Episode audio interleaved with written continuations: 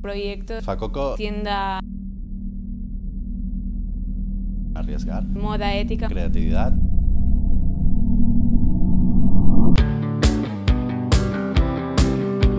Mark es la parte offline y yo soy la parte online del proyecto.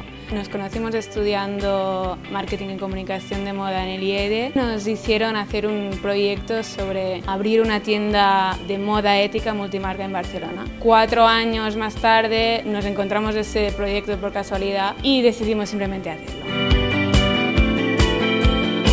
Facoco nos gusta mucho porque es un nombre fresco, además fácil de recordar, muy dinámico. Viene de, de unas siglas, estas siglas son The Fair and Cool Company. Facoco en sí no significa nada y ahí nosotros le podíamos dar el significado que le queríamos dar. Poner nombre a la tienda es lo más complicado que hemos hecho. En Facoco podemos encontrar marcas como Libertine Libertine de Copenhague, que es la más elegante, pero a la vez contemporánea. Tenemos también Hit the Road Jacks, que es la más sensual y también la más atrevida.